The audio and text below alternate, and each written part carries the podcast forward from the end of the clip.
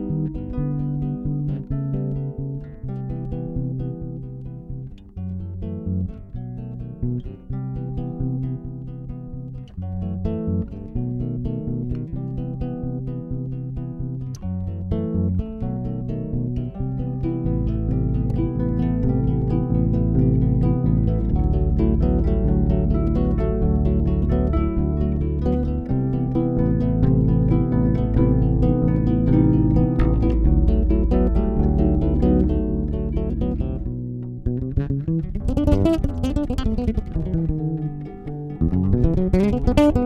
you.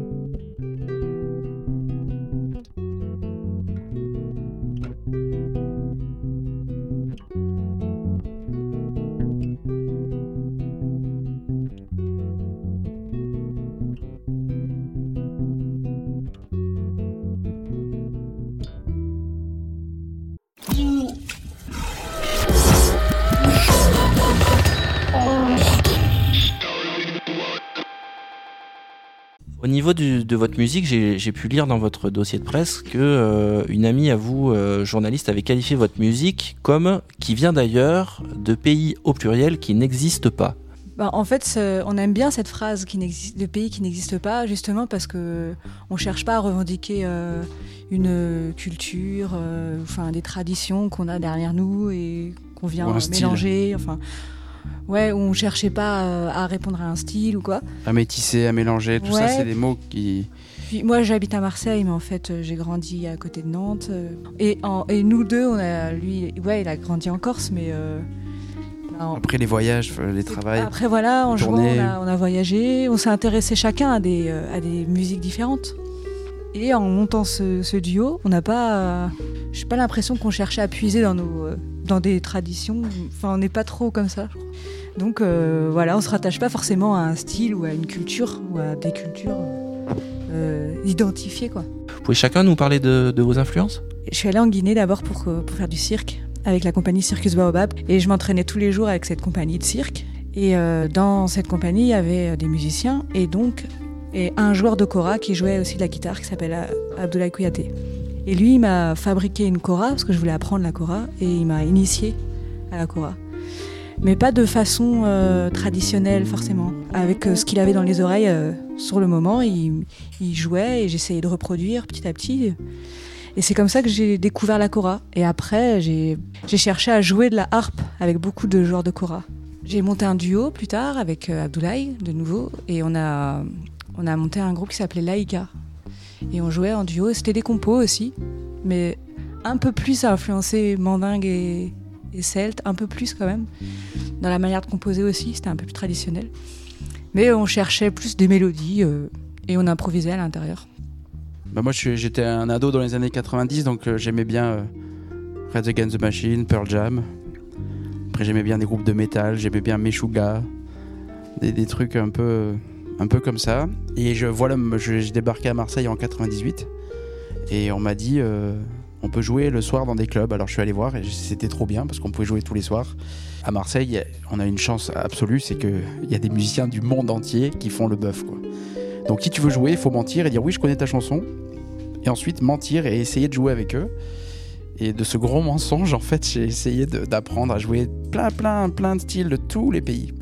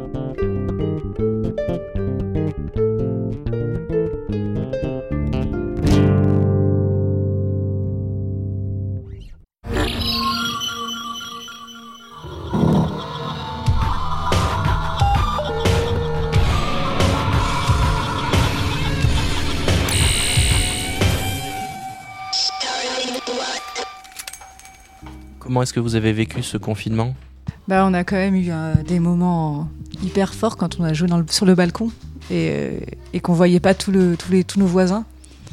Et il y a quelques personnes qui étaient dans la rue qui s'arrêtaient. On avait mis les enceintes sur le balcon et, euh, et on a donné un concert un soir. À fond. Et c'était beau, hein, il y avait une super écoute. C'était hyper touchant. Après, on, rencontrait des gens dans la rue qui, qui nous remerciaient. Ils, je sais pas, ils nous avaient repérés. Mais on les connaissait pas. Euh, ça m'a appris un truc aussi très marrant, c'est on, avait mis vraiment les compositions au centre, euh, au centre de cet album en disant les compos, elles se nourrissent d'elles-mêmes. Il faut faire des compos qui nous plaisent, mais qui nous dépassent quelque part. Et j'étais persuadé de ça. On a fait écouter, on a joué en concert devant différentes audiences, c'était cool. Et là, en fait, on était amené à faire des concerts euh, devant personne, des lives, des lives au Liban, des lives par Facebook, des lives, voilà quoi. Et du coup, au deuxième live, on a éteint la caméra et on, s'est senti tous les deux sans parler, mais vidés et d'une tristesse ignoble. Et en fait, nos compos, elles se justifient pas d'elles-mêmes. Il faut qu'elles se nourrissent par un public. Et donc de ce confinement, je dirais que le truc qui m'a le plus manqué, c'est euh, l'échange, cette espèce de boucle parfaite. L'un se nourrit de l'autre. Ce qui m'a manqué, c'est ça, c'est vraiment la connexion avec les gens.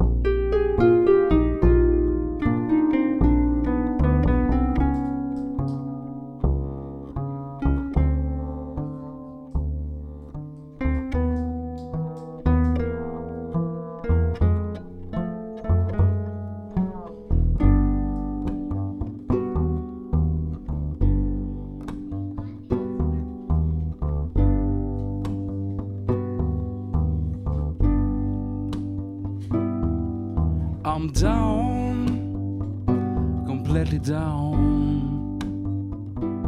I'm feeling broken too. I can't do a Scooby Doo. I can't walk on the line when I'm turn on the TV. I see the red man with the red flag.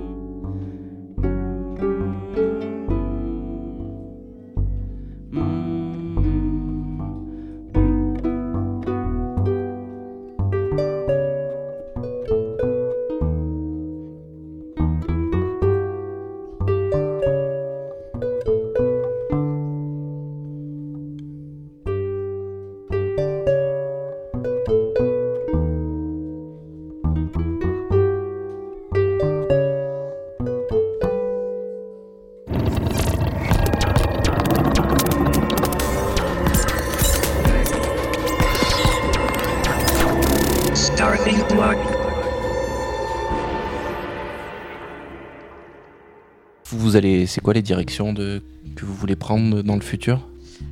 Bah, Pour le duo impressionniste, on- surtout on a envie de jouer notre album en fait. Je Et puis quand des- on le joue, en fait, ça grandit euh, à chaque fois qu'on le joue devant un public. C'est une expérience nouvelle à chaque fois. C'est pas que jouer un album tel qu'il est écrit. euh, il, il est. Chaque fois, on essaye des choses à l'intérieur. On improvise et puis on est nourri du public, comme disait Mathieu, et de nos expériences euh, qu'on qu'on a autour. Et hier, on a joué à Clisson. Il y a quelqu'un du public qui nous a dit euh, Ah bah tiens, je préfère l'album. Et alors, ça, ça vous. Ça fait trop plaisir. Ah Ça, bah, ça veut dire que nous, on voulait vraiment capter un moment du duo impressionniste euh, en studio. Et grâce à Martin Lafay, euh, on a réussi à choper ce moment-là. Et, et cet album, on en est super content. Et quand on nous dit à la fin du concert, je préfère l'album, bah, c'est trop bien. Parce que nous, on va mourir, mais l'album, il sera là pour l'éternité. Intemporel. Créer, c'est résister.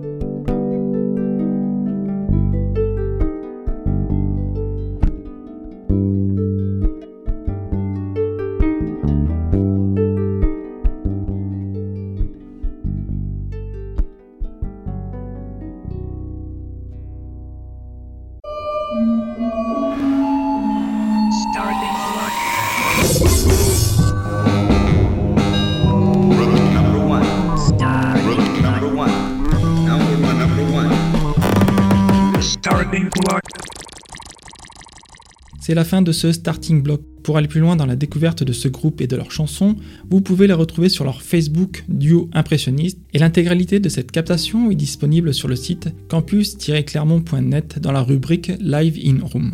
Nous remercions Mathieu Tommy et Catel Boineau pour le temps qu'ils et elles nous ont accordé lors de ces interviews et concerts live. Et nous remercions également Yabé et Nicolas pour la captation et la technique, ainsi que Sébastien pour l'animation. Le montage de cette émission a été fait par Julien. Rendez-vous vendredi prochain à 17h30 comme chaque semaine pour un nouveau starting block sur les antennes de Radio Campus.